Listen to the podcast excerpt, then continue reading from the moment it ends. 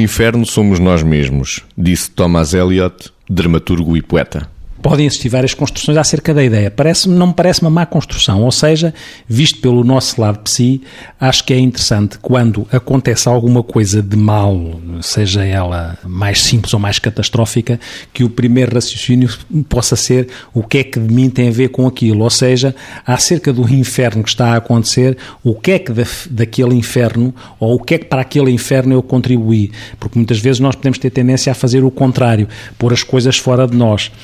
Muitas vezes nós precis falamos, e já foi dito também noutras rúbricas, que é aquilo que distingue o que é que é um locus de controle interno de um locus de controle externo. Na prática, isto quer dizer o que é que, em relação a qualquer coisa, aqui, o inferno metafórico, o que é que uh, tem a ver com a minha responsabilidade? Onde é que está a responsabilidade da coisa que aconteceu ou da coisa que está a acontecer? E este primeiro exercício, à volta da ideia de que o inferno somos nós, nós temos em nós a capacidade de sermos inferno e ser céu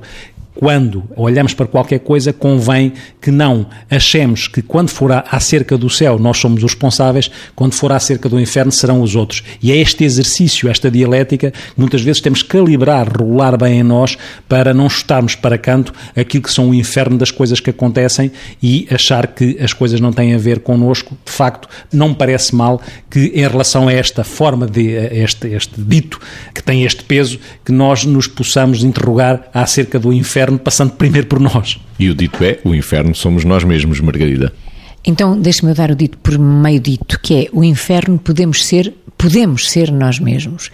Eu acho que as doenças mentais em geral, desde as mais graves até algumas consideradas menos graves, mas porventura também elas indutoras de bastante sofrimento, são o exemplo maior de quanto nós podemos ser o inferno de nós mesmos. Ou seja, todas aquelas coisas que vamos produzindo dentro da nossa cabeça e que de alguma forma catastrofizam a realidade, esse é muitas vezes o inferno eh, que podemos construir internamente e que faz com que estejamos muito muito mal na vida, porque na nossa relação connosco eh, essa é eterna, quer dizer, nós adormecemos e acordamos connosco, vivemos connosco 365 dias por ano, todos os anos em que tivermos que existir. E, portanto, mal será quando tivermos estas perturbações que nos tirem de alguma paz. Como eu costumo dizer, este inferno aqui dito seria provavelmente a falta de paz, e a paz não é um fim ou não é um objetivo para ninguém, mas é, no fundo, um meio que permite viabilizar o alcance de todos os objetivos. Neste sentido, sentido evitar o inferno dentro de nós,